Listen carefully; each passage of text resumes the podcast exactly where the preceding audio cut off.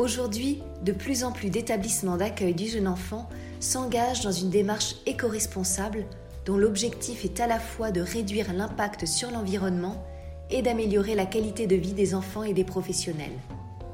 Une vraie philosophie portée par des équipes motivées et convaincues. Un projet de grande ampleur, certes, mais qui peut être mis en œuvre petit à petit.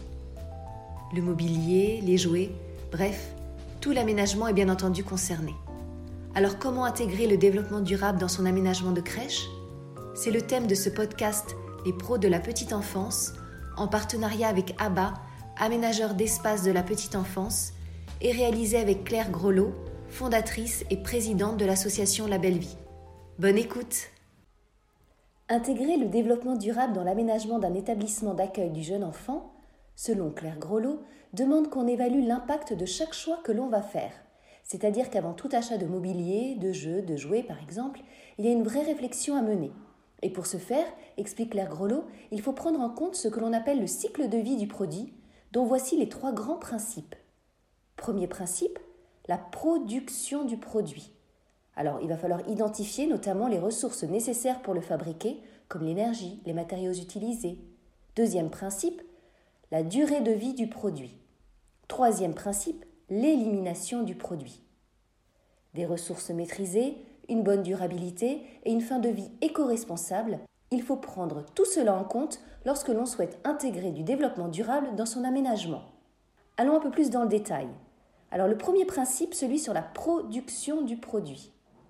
Il convient de regarder comment le produit est fait et où il est fait, selon Claire Grelot. Elle recommande de privilégier les matériaux dont les ressources sont renouvelables, c'est-à-dire la plupart des ressources naturelles, le bois, le tissu, les fibres végétales, excepté le pétrole et ses dérivés, ressources renouvelables, mais de façon très très lente. Il faut également regarder le lieu d'où provient la matière, et se demander par exemple où le bois a-t-il poussé? Dans les forêts françaises? Et si oui, est-ce que ce sont des forêts gérées de façon durable? Mais il faut aussi s'interroger sur l'endroit où a été transformée la matière. Claire Grelot donne l'exemple du lin. Il pousse en France, tout comme le chanvre d'ailleurs, mais si on le transforme à l'étranger, cela perd tout intérêt.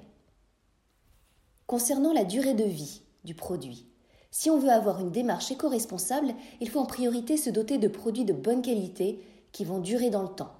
Et en parallèle, voir comment on va les entretenir, les laver, mais aussi comment on va pouvoir les faire durer, et notamment s'ils sont réparables. Pour les draps, par exemple, il convient de faire attention à la fréquence des lavages, à la température, aux produits utilisés, au séchage. Tout cela est à prendre en compte car cela impacte la durée de vie du produit.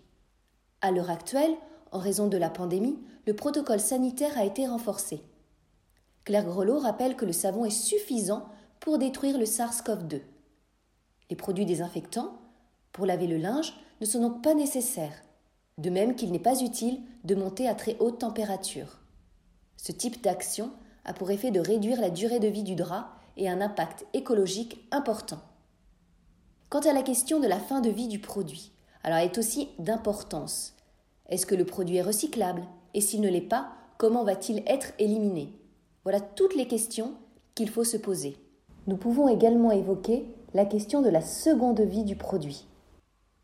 Selon la fondatrice de La Belle Vie, c'est devenu quelque chose d'ouvert de faire de la récupération dans les EAJE, que ce soit pour les jouets ou même pour les meubles, et insiste sur le fait qu'aujourd'hui, utiliser de la seconde main, c'est l'action la plus éco-responsable que l'on puisse faire. Cela évite notamment de générer des déchets. Mais bien entendu, il faut que les produits récupérés soient bien adaptés aux jeunes enfants, qu'ils soient conformes aux normes. Elle précise aussi qu'il y a des degrés de risque en fonction de l'usage des produits. Abordons maintenant la question du plastique. Nous avons parlé de l'impact des matières premières sur l'environnement, mais il y a aussi la question de leur impact sur la santé. Et comme le souligne Claire Grelot, souvent les deux vont de pair. Ce qui est polluant et détruit des ressources épuisables, c'est le plastique et toutes ses formes. Et celui-ci est néfaste pour la santé. Il est en effet pourvoyeur de substances nocives et relargue des perturbateurs endocriniens, des microparticules, des petits débris pouvant être ingérés par les enfants. Aussi, Claire Grelot préconise de réduire au maximum l'usage du plastique et de privilégier les matières naturelles. À noter qu'il faut aussi prendre garde aux différents traitements qu'elles subissent. Un certain nombre de labels permettent de s'y retrouver. Pour les tissus, il y a le label Oecotex, qui certifie que l'article textile est exempt de substances nocives. Pour le bois, il faut privilégier le bois massif, également faire attention à la finition. Alors il existe des finitions naturelles intéressantes comme les huiles naturelles. Côté label, il existe la certification FSC qui garantit une gestion durable des forêts. Attention, cela ne veut pas dire pour autant qu'il faut jeter tout ce qui est plastique. Avoir une démarche éco-responsable, c'est avant tout garder ce que l'on a et ne s'en séparer que lorsque le meuble ou le jouet n'est plus utilisable ou lorsqu'il présente un danger pour les enfants. Il faut par contre éviter d'acheter des choses trop plastifiées. La question du nombre est aussi un point sur lequel il convient de réfléchir. Par exemple, est-il vraiment utile d'avoir autant de trotteurs que d'enfants? Pour Claire Grelot, il faut faire appel à son bon sens et faire preuve de sobriété. Tout ceci, précise-t-elle, sont des pistes de réflexion, car bien entendu, chaque structure est différente. Pour résumer, on évite de jeter, on conserve et on renouvelle de façon intelligente en achetant des produits de qualité. Évoquons maintenant l'aménagement extérieur. Il est fondamental pour le bien-être des enfants, mais aussi des professionnels, de réintroduire le vivant non humain dans les crèches, de se reconnecter à la nature, explique Claire Grelot. Elle conseille à toutes les crèches qui ont le projet de réaménager leur extérieur de casser le béton, de retirer les sols souples et de les remplacer par de la terre, mais aussi de planter des végétaux pour que le vivant revienne. Elle précise que sous une structure de motricité, pour accueillir une chute d'enfants, il existe d'autres alternatives au sol souple qui sont fabriquées avec des dérivés pétrochimiques. Alors, on peut mettre par exemple une terre engazonnée, des écorces de pin, des copeaux de lin. À choisir en fonction de comment on souhaite gérer la présence des enfants sur ces surfaces, mais aussi de l'avis du médecin de PMI.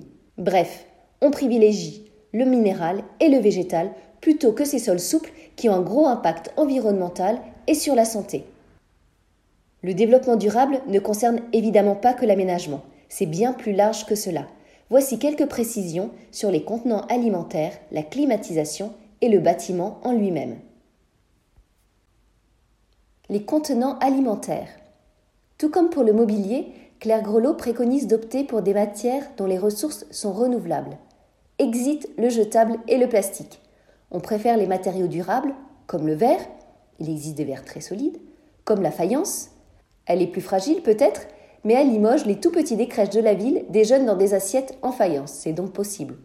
Ou encore comme l'acier inoxydable, ressource qui coûte cher mais qui est immortelle. Le verre, la faïence, l'acier inoxydable, ce sont tous des matériaux inertes qui résistent bien et ne relarguent rien du tout. Continuons avec la climatisation. Un sujet d'importance selon la fondatrice de La Belle Vie, car il est nécessaire de réduire l'augmentation de la température moyenne sur Terre tout en se préparant à cette augmentation qui est considérée à ce jour inexorable. Pour Claire Grelot, la climatisation est l'exemple majeur de ce qu'il ne faut pas faire, car elle participe à la fois à la transformation climatique et à l'augmentation de la température. Elle consomme de l'énergie et réchauffe l'extérieur. Pour éviter de climatiser, il convient de baisser la température intérieure. Pour cela, plusieurs solutions existent. On essaie d'abord d'éviter aux rayons du soleil de rentrer, en mettant des occultants, si possible à l'extérieur, pour que les rayons ne tapent pas sur les vitres, ou en faisant de l'ombre avec du végétal qui laisse passer l'air. On peut également créer des courants d'air en ouvrant les fenêtres ou avec un ventilateur. On peut également réduire la sensation de chaleur, le ressenti, en mettant un peu d'eau fraîche sur certaines parties du corps, en créant une ambiance de pénombre. Il y a donc plein d'astuces pour éviter de climatiser. Enfin, le bâtiment. Pour Claire Grelot, réhabiliter l'ancien est plus efficace d'un point de vue écologique. Alors bien sûr, c'est à nuancer sur des bâtiments très délabrés. Mais selon elle, cela vaut vraiment le coup d'évaluer la réutilisation des emplois existants. Il faut bien entendu faire attention aux matériaux utilisés. Évidemment, il va falloir isoler les murs, les ouvertures, le toit. Il y a d'ailleurs des aides financières pour cela.